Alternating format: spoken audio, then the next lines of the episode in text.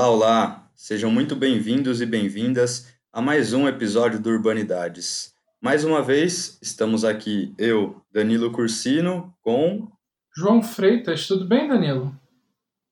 Tudo tranquilo, João. Mais uma vez, é, fazendo a, a ponte via Dutra. Como é que é? Via, via Dutra, Dutra digital. digital. É isso? A gente tem que descobrir de onde é veio isso. isso realmente, né?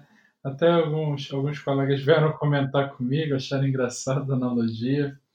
A gente está tá muito satisfeito pela, pela repercussão que o, que o Urbanidade está tendo. A cada episódio a gente tem aumentado o número de ouvintes temos recebido alguns feedbacks importantes. É, é, importante frisar também que nesse início vamos ter algumas, alguns, alguns problemas que são técnicos de certa forma, né? A, gente já percebeu que está tá tendo uma redundância na apresentação ah, quando a gente grava aqui, depois quando vai para a entrevista. Isso, a partir do próximo episódio, já vai ser resolvido, deixando o programa mais dinâmico aos poucos estamos ganhando espaços nos agregadores e, nos, e nessas plataformas digitais, não é, Danilo? Exatamente, João. Eu acho que é, a gente está, a gente sur, surgiu a ideia de fazer o podcast e a gente foi aprender a fazer isso e mesmo fazendo a gente ainda está aprendendo, adaptando, né, encontrando um modelo aí que satisfaça tanto a equipe como aos ouvintes também. O que a gente quer é poder trazer um, um bom conteúdo aqui, que seja interessante, que estimule vocês todos que estão nos ouvindo, é, enfim, a conhecer diferentes temas. E eu espero que esteja sendo bastante útil, né? Como o João falou, a gente está tentando corrigir os probleminhas que a gente encontra mas de toda forma a gente está adaptando e encontrando um modelo aqui para que seja uma boa experiência ouvir esse podcast. E como o João falou, é, a gente está já presente no Spotify, no iTunes, né, em vários agregadores de podcast. E é isso. Acho que o objetivo daqui em diante é atingir mais pessoas, sempre com um conteúdo de qualidade aos, aos usuários de aparelhos de sistema iOS, iPhone, iPad, a gente já está no, no Apple no Apple Podcasts, então podem nos encontrar lá e se puderem deixar avaliação positiva, a, a, amplia a nossa visibilidade dentro do aplicativo. Então faço aqui meu pedido aos que usam o sistema Android, a gente tem um aplicativo do Urbanidades, então você pode entrar lá na Play Store e digitar Urbanidades, que vai ter um, vai ter um aplicativo para ouvir o podcast. E, a ideia é essa, né? é de fato ser acessível, poder trazer essas conversas aqui de forma irreverente, mas sempre, sempre com conteúdos pertinentes. É esse, é esse o nosso objetivo. Ah, vamos falar do episódio, Danilo? Certo, João, vamos lá. Bom, nessa entrevista, né, você acabou participando sozinho, né? Excepcionalmente. Mas, excepcionalmente, mas foi uma entrevista muito bacana é, com o pessoal da Universidade Federal do Pará, né, com a, Ana, com a professora Ana Cláudia Cardoso, o Lucas Cândido e a Ana Carolina Mello, já que eles escreveram né, recentemente um artigo sobre a cidade de Canaã dos Carajás, que fica lá no Pará, e eles tentaram estudar, né? O próprio nome do artigo diz que é um, um, laboratório, né? A cidade é um laboratório, e eles tentaram estudar como é que se deu o processo de urbanização dessa cidade. É, enfim, é uma entrevista bastante interessante porque é, a gente fica muitas vezes reduzido a esse eixo Rio-São Paulo aqui, então a gente tentou buscar uma coisa mais distante e ver como, como que eles estão estudando, né, esse, esses processos de urbanização, por exemplo, lá no Pará.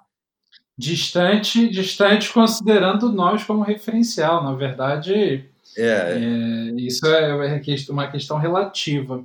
É, é, muito, é muito importante, a gente ficou muito feliz em recebê-los aqui, considerando que esse artigo recebeu recentemente o nono prêmio Milton Santos, que é concedido pela, pela ANPUR, Associação Nacional de Pós-Graduação e Pesquisa em Planejamento Urbano e Regional, é, como melhor artigo científico da área no último biênio. Então foi uma conversa muito bacana, eles foram muito generosos nas observações, muito didáticos para quem não conhece a cidade, para quem não, não leu o artigo. Então eu acho que é um, nesse sentido, é um episódio bastante rico para entender um pouco melhor sobre, sobre essa urbanização no que eles chamam de, de uma periferia global. Então fica aqui nosso agradecimento a, aos autores por terem participado dessa conversa. Certíssimo, João. Então acho que agora a gente pode deixar com a Ana Cláudia, o Lucas e a Ana Carolina. Não esqueça das nossas, da, da nosso, do nosso Facebook do nosso e-mail, é sempre importante. Claro, claro, não podia deixar isso passar. Bom que você o, lembrou. Eu vou no e-mail então. O nosso e-mail é brasilurbandata@gmail.com. brasilurbandata@gmail.com. Estamos aí à disposição para críticas e sugestões. Afagos também, sempre gosto de frisar. E também tem o Facebook, não é isso, Danilo? Exatamente. O Facebook, né, como já venho dizendo desde o primeiro episódio, é, o nosso Facebook é o Urban Data Brasil. É só vocês buscarem isso que vocês já vão encontrar a nossa página e lá a gente está sempre divulgando notícias, oportunidades de bolsas, inclusive divulgando os episódios do Urbanidades. Então, dá um like lá, assim você não perde nenhum. Fechado, João? Fechado, vamos pro episódio.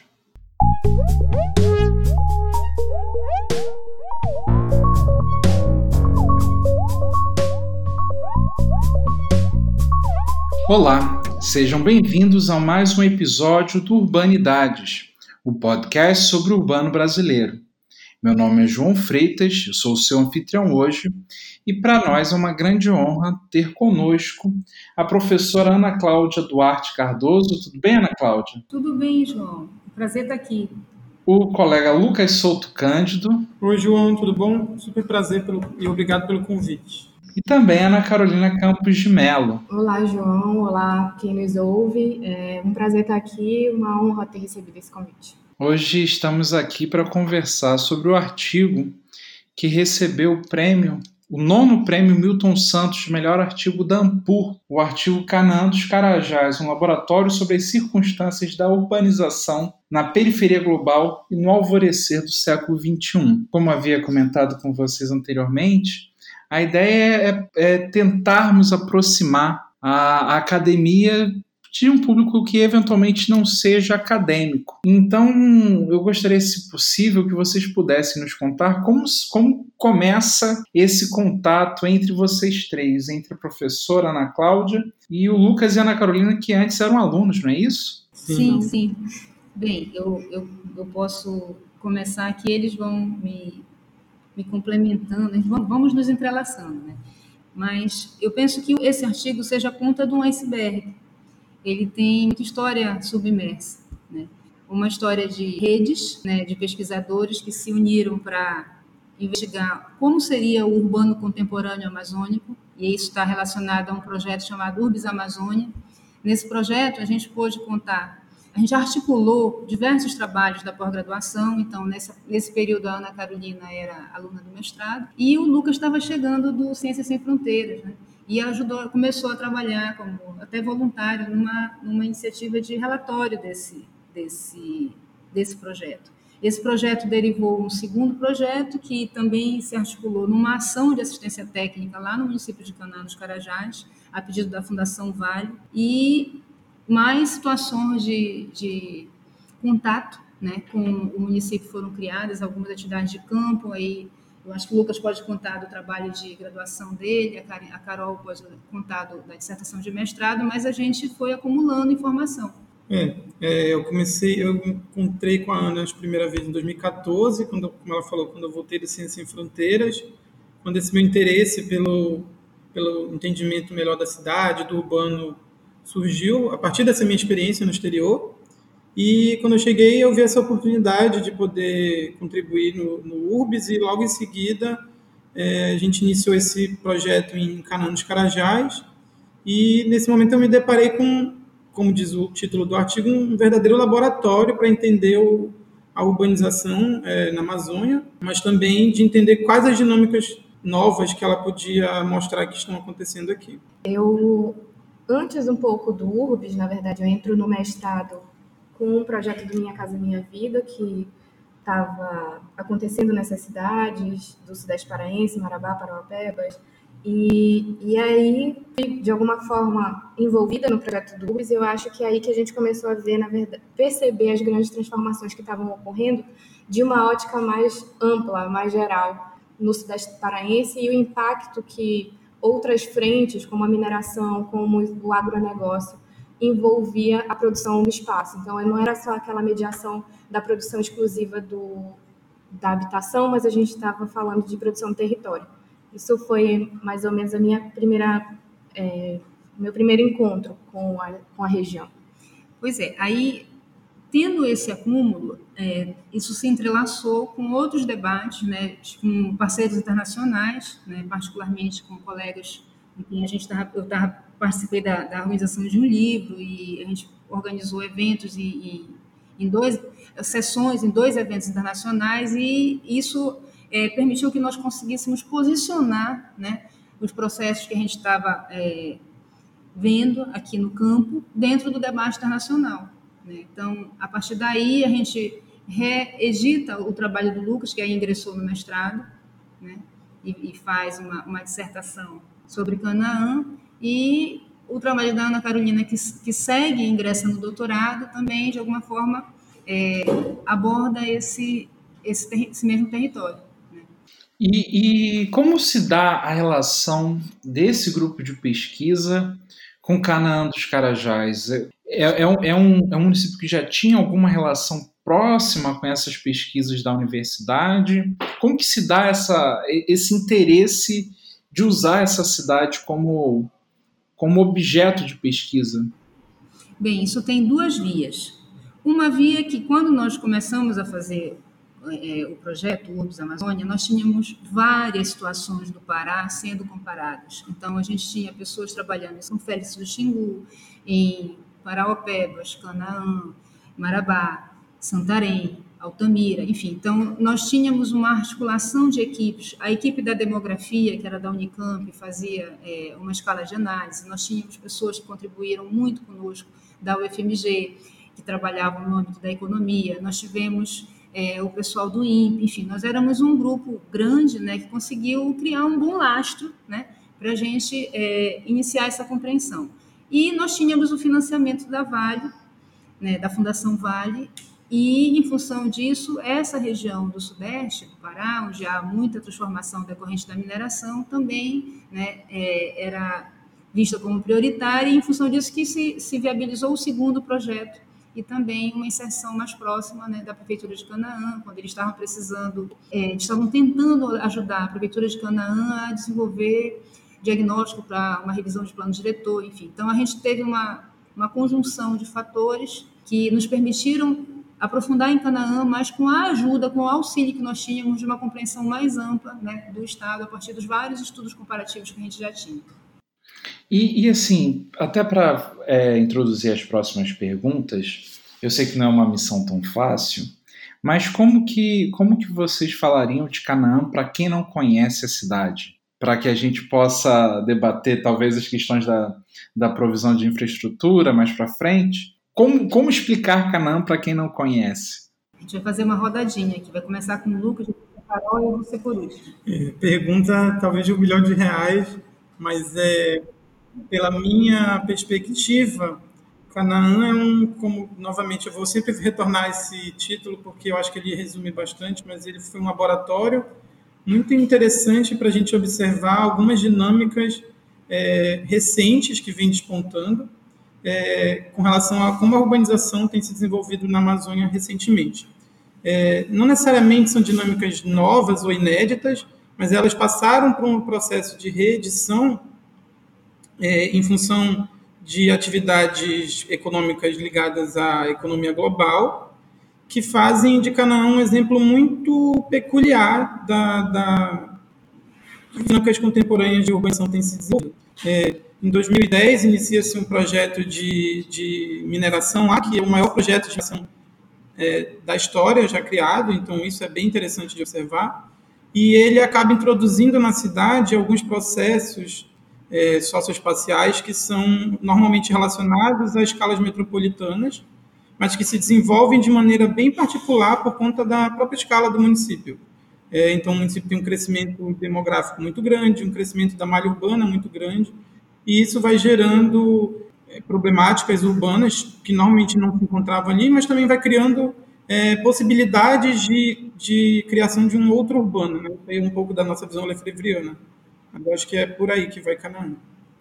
Eu vou puxar um pouco para o que eu estou discutindo agora nesse momento, que é, de, de alguma forma, a região de uma forma mais ampla, envolvendo cidades como Marabá, Paraupebas e Canaã dos Carajás, e de uma abordagem teórica de um pensamento que dá subsídio desde que a gente começou a trabalhar no URBS Amazônia, que é a ideia da fronteira amazônica. Então, isso passa por aí também, o entendimento dessa cidade, dessas cidades a partir de uma especificidade da produção do espaço, da produção do território é, na Amazônia.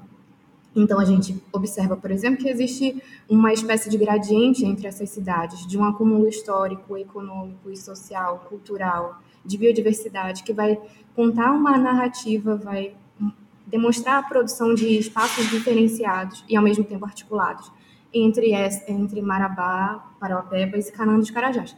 E talvez Canaã dos Carajás seja um, uma, um desses momentos, aquele momento mais contemporâneo, aquilo, aquele espaço que aglutina talvez a debates que são muito, muito atuais.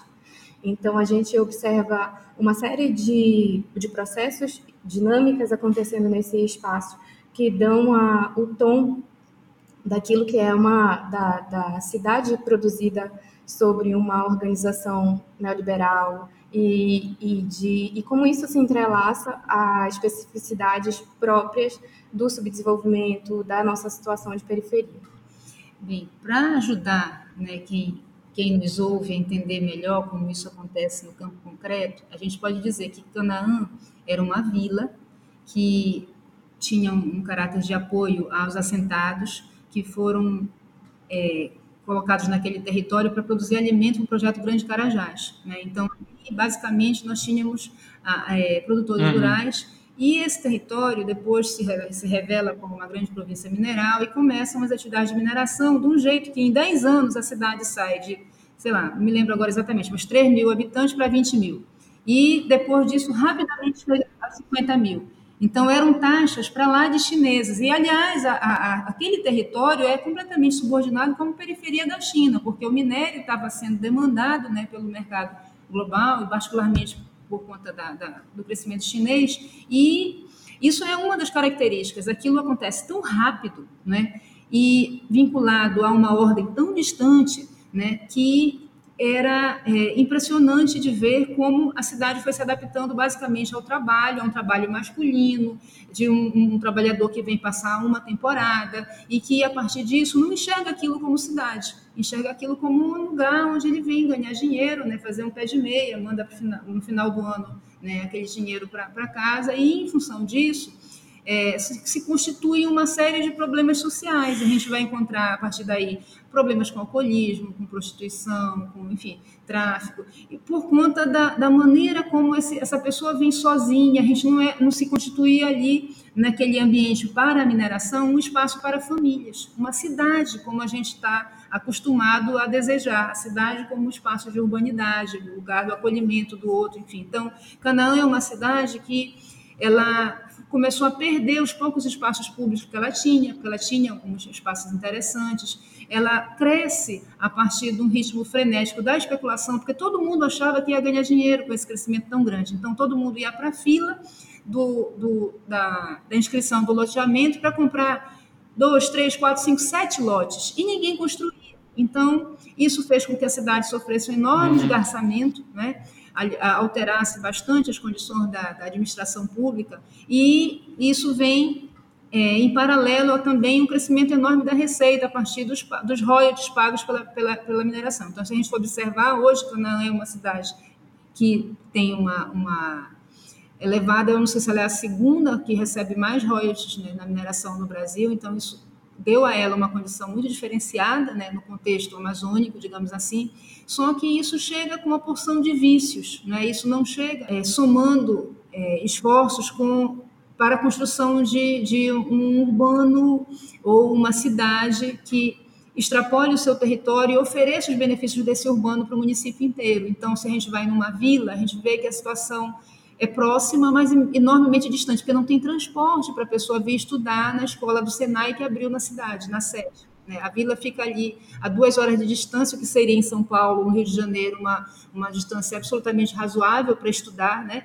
mas aqui no interior da Amazônia não tem transporte. Assim, é isso que, que o Lucas e a Carol tentam dizer quando falam que esse processo ele traz muito essa característica da fronteira. Eu só levo o que eu preciso para eu explorar aquela riqueza que existe ali. Eu não preciso me, me incomodar de criar ali condições para uma reprodução Sim. da vida de uma maneira mais plena, né? para que a pessoa tenha é, as outras dimensões da vida também resolvidas, o, a convivência com o outro, tenha o, a, o, encontro, a troca. Então, quando a gente observou Canaã, a gente disse, meu Deus do céu, olha o que o neoliberalismo é capaz de fazer.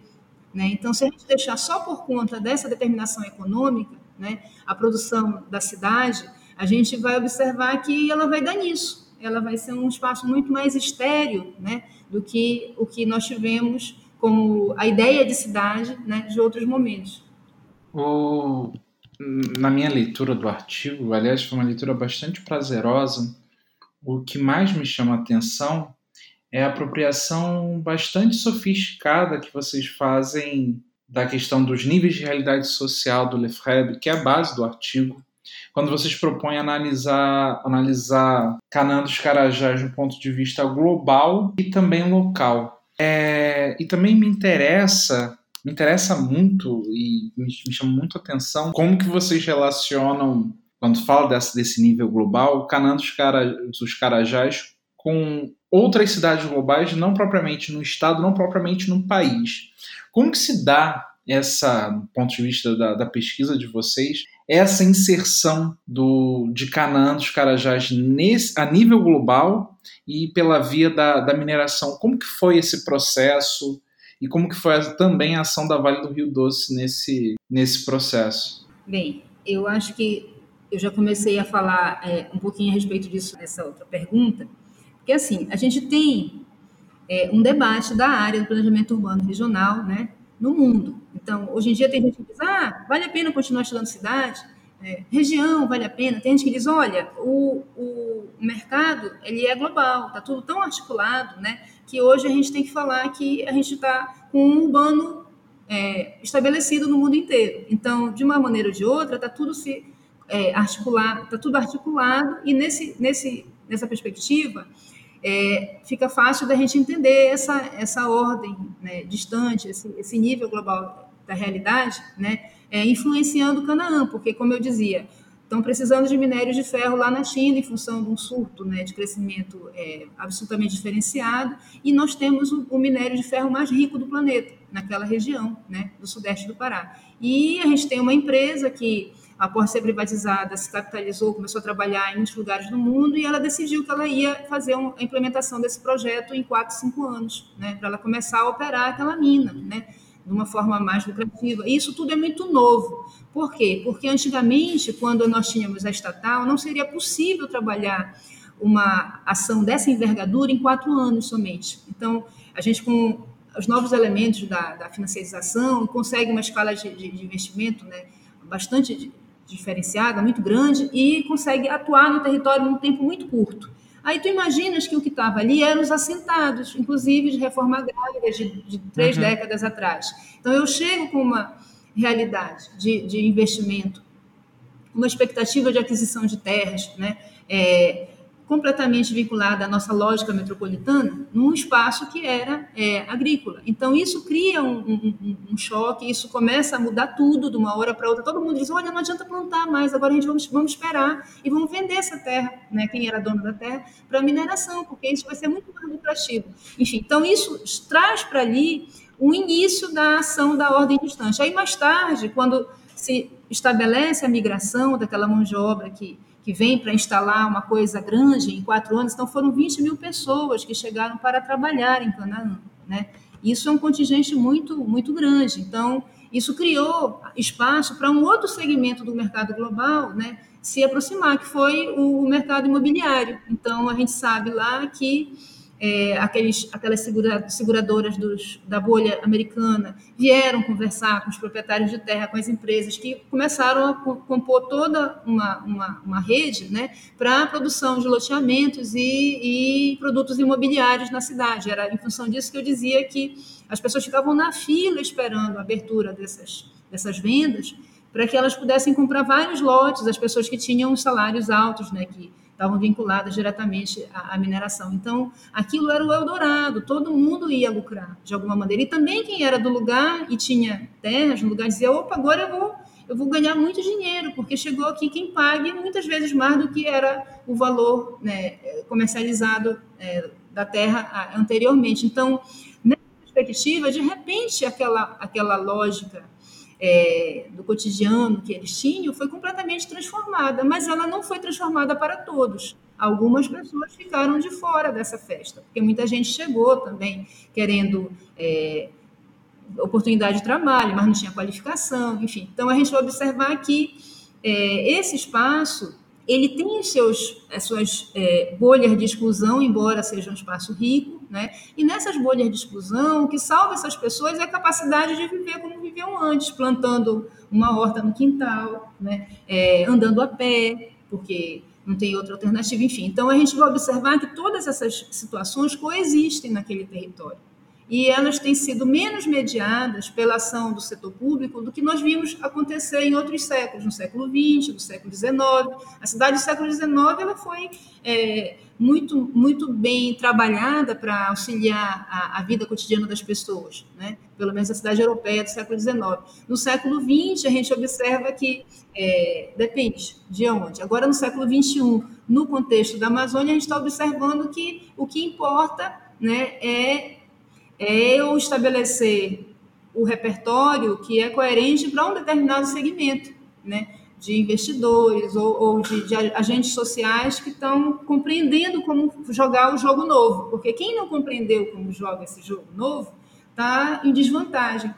Então a prefeitura não percebe que se ela ela poderia fomentar, por exemplo, uma feira com a produção dessas pessoas para ampliar as condições de abastecimento local e assim dar renda para essas pessoas. Então há aquela expectativa de importar tudo, porque eu tenho muito dinheiro, eu vou mandar trazer tudo de fora. Mas esquece que assim ela amplia a exclusão. Ela aumenta o fosso entre os que podem e os que não podem. E aí o que é pior, acabou a implantação. Então aquelas 20 mil pessoas foram dispensadas e algumas delas foram embora. E a gente avisava muito lá, a, prefeitura dizia, gente, a Vale não vai ficar com muita gente trabalhando na cidade depois dessa fase da implantação. Eles não acreditavam. Eles acreditavam que seria reproduzida a trajetória de Parauapebas, que foi uma cidade da mesma forma, que cresce de, de 5 mil a 200 mil é, habitantes. Hoje ela está com um porte de cidade média né, e consolidada, mas ela fez isso em 30 anos. Né, hoje já 30 anos. Então, Cara, já está na média de 40 mil habitantes, né?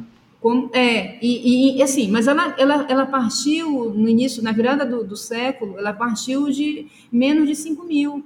Então, ela está com 40 mil, já é um avanço enorme. E eles achavam que eles iam conseguir, no prosseguimento da operação da mina, chegar nos 200 mil e rivalizar com Paraupebas, que está localizada a 60 quilômetros de distância. Então, 60 quilômetros não é muita coisa para eu trabalhar lá e morar cá, né? Eu moro aqui, uhum. né? Enfim, já, a cidade de Paraupeba já estava consolidada, a gente avisava tudo isso para eles, né? Então, um dia aconteceu de a mina, é, assim, de a instalação está concluída e começar a operação, e como previsto, a operação começava com é, menos de 100 pessoas. Enfim, então todo aquele contingente foi dispensado, de fato, isso gera uma percepção de grande desemprego, e, assim, essa é a grande contradição, porque, na verdade, as pessoas esqueceram do que viviam antes. Né? E algumas que estavam chegando de outros contextos é, eram muito frustradas, porque, ah, porque aqui não tem isso, porque aqui não tem aquilo, em função, em função é, é, de uma série de peculiaridades, porque não, se não deu tempo de constituir uma divisão social do trabalho, né? que é, alimente as várias possibilidades econômicas de uma cidade. Só para complementar um pouco o que a Ana está falando, mas agora, assim, puxando um pouco também para o lado da abordagem teórica, a gente também precisa fazer um passo de explicar como é que isso também se articula e tem um arcabouço do, do inclusive do projeto Urbis. É uma concepção que norteia os nossos textos, eu acho que de todos que estão aqui, é a ideia da urbanização extensiva que vem de um trabalho de um professor da UFMG chamado Roberto Luiz Montemor e de, dessa percepção do urbano, inclusive de uma pesquisa que parte dele sobre a análise da, da urbanização na Amazônia, de que a gente não pode, é, deve entender o urbano para além dessa restrição da cidade ou da chegada de uma malha física, que também é, né? É, estradas e, e, novas construções e toda uma alteração e uma modernização física da cidade, mas não só disso, também de uma reformulação de padrões é, socioeconômicos e culturais da chegada de novos hábitos, de novos padrões de consumo, de tudo isso passa também por aí. Então a gente também se apoia, a gente se apoia fortemente nessa perspectiva da urbanização extensiva, que é uma derivação teórica da abordagem lefebvriana e da compreensão, e daí a gente começou a, a se apropriar da escala da, dos níveis e dimensões dessa abordagem do Lefebvre. Então, é um pouco entender isso. Né? A gente tem essa escala global, essas, essas configurações, estruturas, sistemas, instituições que dão essa esse panorama mais geral. Temos essa intermediação do urbano, que está em todo lugar e de uma forma abrangente. E isso, como a Ana está tá colocando essas minúcias daquilo que acontece no local, mas para além de uma descrição daquilo que está efetivamente acontecendo, era tentar articular toda, todos esses níveis e dar essa compreensão de que na, naquele território como é que essas articulações acontecem. Então eu acho que é um pouco por aí. É interessante quando vocês falam sobre, sobre a ação do poder público na cidade, que em alguns pontos se ausenta do debate, se ausenta de suas obrigações e, e se preocupa muito mais com a questão dos, dos royalties. Como que é essa relação hoje na cidade? Como que, como que é a, administração pública na cidade e como que ela contribui para esse cenário também de desigualdade social? Olha, João, isso, isso aí é muito peculiar da, do contexto amazônico. Né? Tu imaginas que é, o Brasil tenha determinadas políticas e, e, formatações que foram pensadas aí em São Paulo, lá em Brasília e tal, e que são generalizadas para o país inteiro. Então, aqui, né, é, esses municípios são de emancipação recente, como eu falei, era uma vila, era um distrito de Paropebas, Paropebas era um distrito de Marabá. É, desde é, a integração, a gente vai ver sair de, do território que antes foi de Marabá 16 municípios. Né? Então, assim, é, uma, é um processo absolutamente dinâmico e a gente teve aqui também a formação é, de atores sociais, né? É, a partir dos incentivos fiscais, a partir da facilidade de, de, de controle dessa terra, enfim, que a gente constituiu uma elite chamada de pioneiros. Né? Então, os pioneiros chegaram, é, se tornaram os controladores da terra, foram feitas muitas coalizões políticas e econômicas com esses pioneiros na medida que foram acontecendo esses, essas emancipações né, de, de municípios. Uhum. E o que a gente observa, do modo geral, é que é muito difícil uma prefeitura ela ter a compreensão do que ela tem nas mãos né? ela conseguir compreender o que é efetivamente gerir o território, e um território que normalmente é grande, ele é complexo, porque ele não é apenas é, urbano, a gente vai encontrar nos municípios da, da, daqui do estado do Pará e da Amazônia em geral, uma série de outras situações, né? tem floresta, tem terra indígena, tem assentamento rural, tem vila, e aqui é muito comum, e as vilas são muito grandes, né? e nem sempre são é, visíveis a partir das estatísticas, né? Então tem toda uma subrede, né? Tem uma outra tipologia de urbano, né? Para dar conta e muitas vezes quando alguém assume uma prefeitura ele vai fazer o treinamento lá no Ministério A, B ou C e ele aprende que ele tem que fazer daquele jeito que está colocado, né? A partir da política e ele vai muitas vezes é, cometer uma série de, de tropeços, pelo menos porque ele não vai entender muito bem que na realidade dele vai ser necessário fazer mediações para aplicar aquele, aquele, aquele tem, aquela template né, de, de, de, políticas públicas que normalmente estão colocadas à disposição dos gestores. Então, eu diria que tem todos esses aspectos. Né? É tudo muito rápido, quem está no chão, né? Está no chão porque tem, tinha um poder econômico e acaba associando a ele poder político, né? É, é muito difícil escapar, né? Das, das coalizões e isso acaba muitas vezes inviabilizando uma profissionalização, né? Da, dessas administrações a, a, ponto de pelo menos elas conseguirem realmente compreender o território que elas estão é, é, governando. É, no artigo vocês mencionam da, da pouca eficiência das consultorias, né, que a Vale SA tá, até atua nessa, nessa, nessa, nessa coisa de oferecer consultorias para a cidade, mas que aquilo ali não é internalizado, não é isso? Eu, eu, diria assim, eu, eu acho que tem um problema aí que é comum a essa. Falou da ausência do Estado, e da Ana falou aqui da falta de compreensão do território, e eu vejo muito que existe um. e, das, e do papel das consultorias, que eu acho que existe um papel, é, uma questão aí cultural das pessoas que vêm atuar na, na, na região.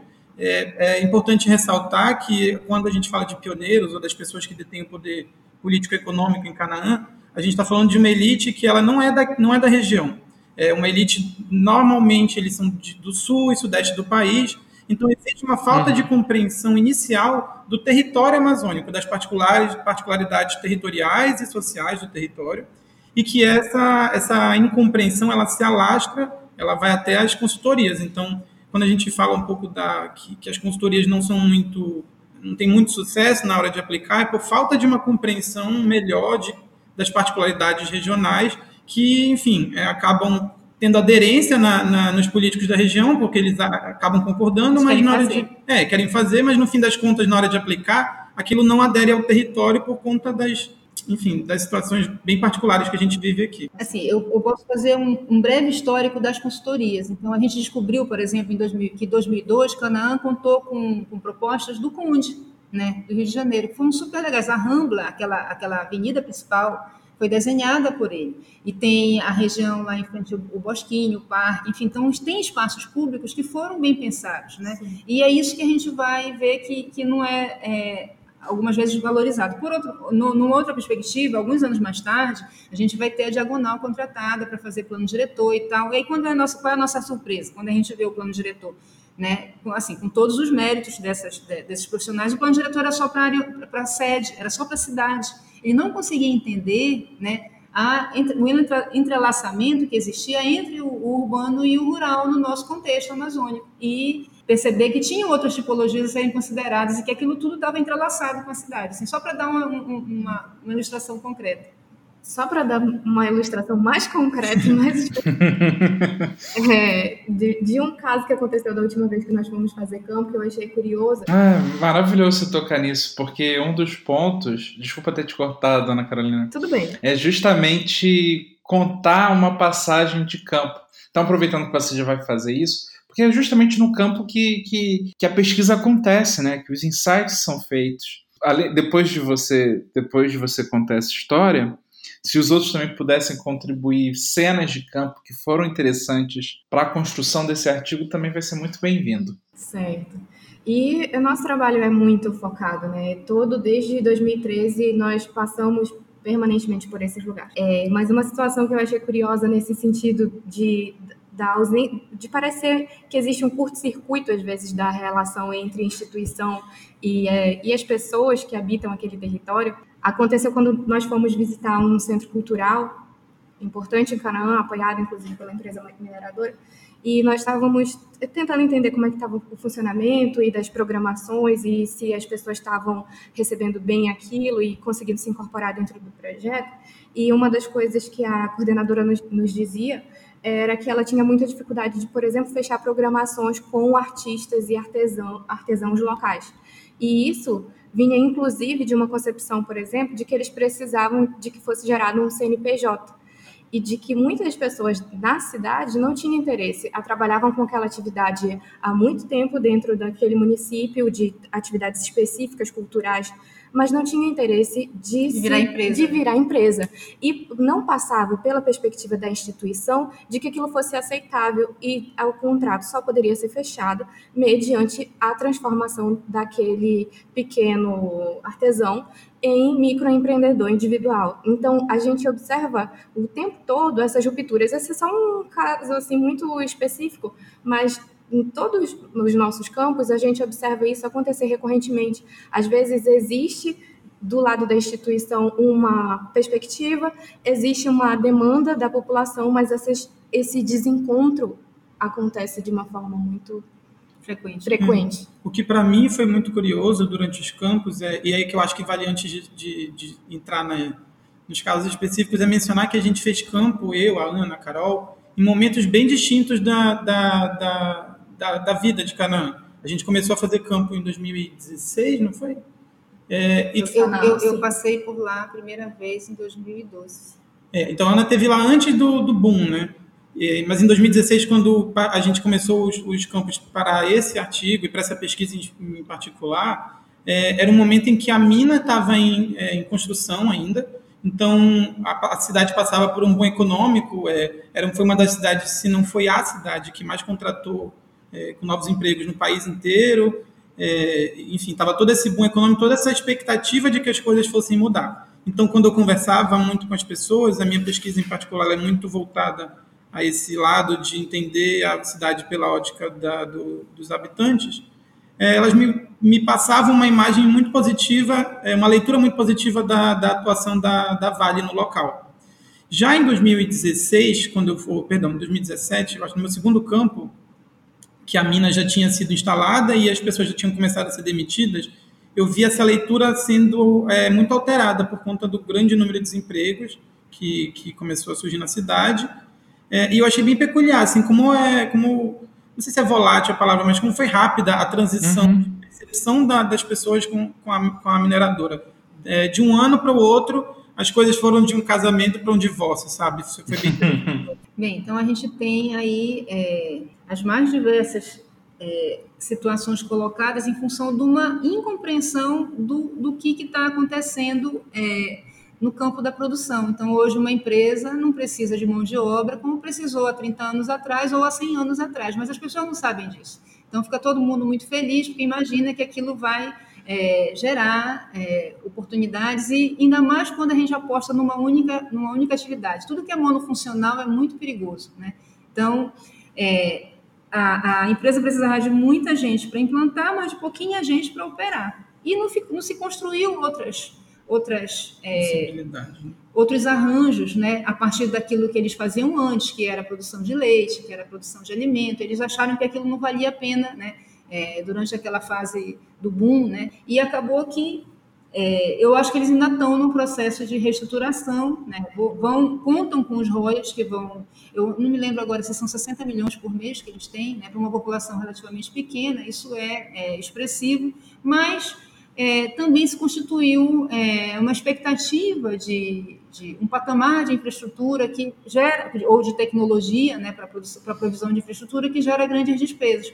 Então, assim, acho que a gente pode fazer uma reflexão e, e ver que é preciso desenvolver tecnologia apropriada para o contexto, seja ele contexto ambiental, social né, é, e econômico. A gente não pode apostar né, nesses booms como uma, uma, uma forma de um apoio né, fundamental. A gente precisa lembrar que cidades sempre existiram porque elas conseguiram articular tramas diversas. E isso tem relação com a maneira como a população se, se vê, né? ou, ou como se dão os encontros e, e como é que ela está estruturada em grupos. O que a gente observa em Canaã é que era muito fácil estabelecer hegemonias né? Então, alguns grupos podem controlar e outros desistem, vão embora. Né? Pessoas que a gente conhece que passaram por lá já foram embora, que desistiram de tentar penetrar nessa, nessa estrutura e fazer a divisão social do trabalho, que é tão importante, né? se consolidar no lugar. Eu preciso do dentista, do professor, eu preciso do arquiteto, eu preciso de uma opção de gente, Sim. e é isso que vai dar riqueza e gerar né?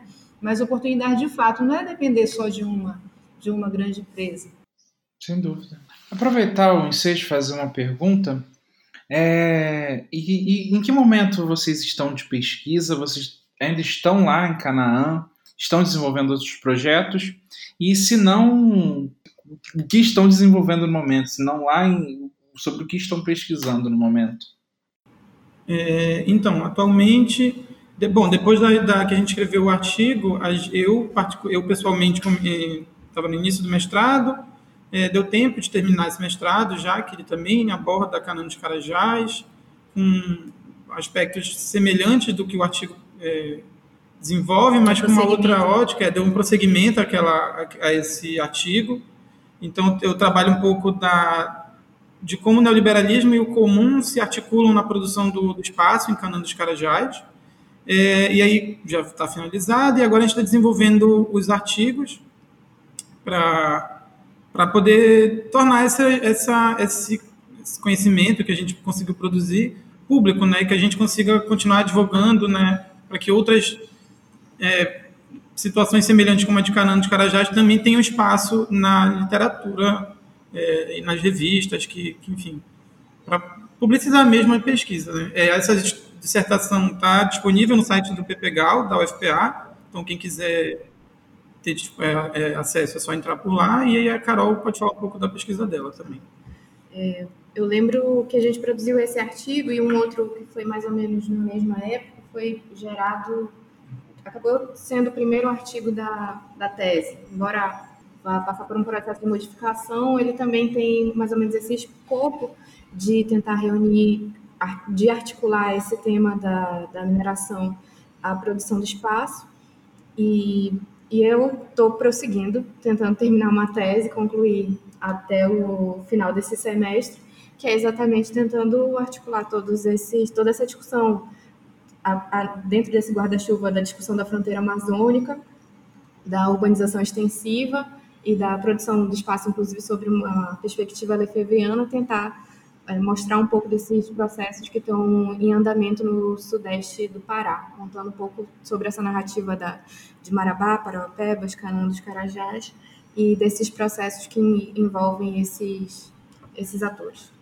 Bem, e eu sou eu sou orientadora da Carol, foi orientadora do Lucas, né? Exatamente. Né? Tenho aqui a, os projetos de pesquisa prosseguem, né? então toda a vida continua. Né? Tem outros uhum. também é, desenvolvendo outros trabalhos que conversam com, com, com essa, com essa temática. A produção que a gente já, já tem acumulado está toda à disposição na internet, né? então tem um site do INPE com a produção do, da Amazônia. A gente também tem a plataforma Lattes, né? indicando toda a nossa produção recente em revistas, que normalmente também tem o acesso aberto, então as pessoas observando lá qual é a publicação chegam é, a essas revistas facilmente. E a gente também tem um grupo de pesquisa que está tentando estruturar outras mídias, começar a colocar vídeos e, e enfim, pequenos, outros, pequenos formatos que facilitem a compreensão de quem não é da academia, né? Também, que é o grupo que é Urbana. É, a aventura continua, né? A gente está aqui é, fazendo o nosso dever de casa, produzindo ciência, produzindo conhecimento, para que o Brasil se entenda cada vez melhor. Muito legal. Em, em, nome da equipe do Urbandato, eu só posso agradecer a disponibilidade de vocês estarem aqui com a gente, de trocar um pouco dessas suas experiências de campo. É, aliás, parabéns novamente pelo, pelo nono prêmio Milton Santos, melhor artigo da Ampur. O link do artigo vai estar na descrição desse episódio mas faço questão aqui de mencionar que o artigo está na Revista Brasileira de Estudos Urbanos e Regionais, ah, no volume número 20, número 1, é, de 2018, de janeiro a abril de 2018. Ah, felizmente, o acesso a esses artigos é, é gratuito, então os ouvintes que estiverem interessados poderão lá consultar. É, diga, diga, Ana Cláudia, perdão. O, o artigo está publicado em versão em português e em inglês, para quem precisar, de repente, por alguma razão, enfim. Então, tem essa outra essa outra língua disponível. Muito bacana. Vamos colocar também no, no link essa, essa outra versão também. Caríssimos, muito obrigado pela, pela atenção de vocês e a gente fica por aqui. A gente, a gente, agradece e deixa essa saudação do Norte, né? Nós aqui da UFPA, uhum. né? Muito felizes de ter essa conversa com vocês e poder é, apresentar toda essa informação sobre o nosso trabalho. E deseja toda sorte aí o Urban Data para que vocês continuem propagando e popularizando a pesquisa acadêmica no Brasil, principalmente nesse momento em que ela está sendo tão necessária de ser reafirmada como necessária para o avanço do, do, progresso brasileiro. E nesse campo do, do, do, planejamento urbano regional das cidades, que é tão pouco né, priorizado. É, é, é, isso, a gente agradece muito essa possibilidade de estar tá colocando um pouco das nossas pesquisas. Eu acho que é muito simbólico que pesquisadores, nesse momento que a gente passa exatamente de, da pesquisa no Brasil, que a gente possa nos fazer ouvir. Perfeito. Obrigada. Obrigada pela oportunidade. Não poderíamos terminar de forma melhor.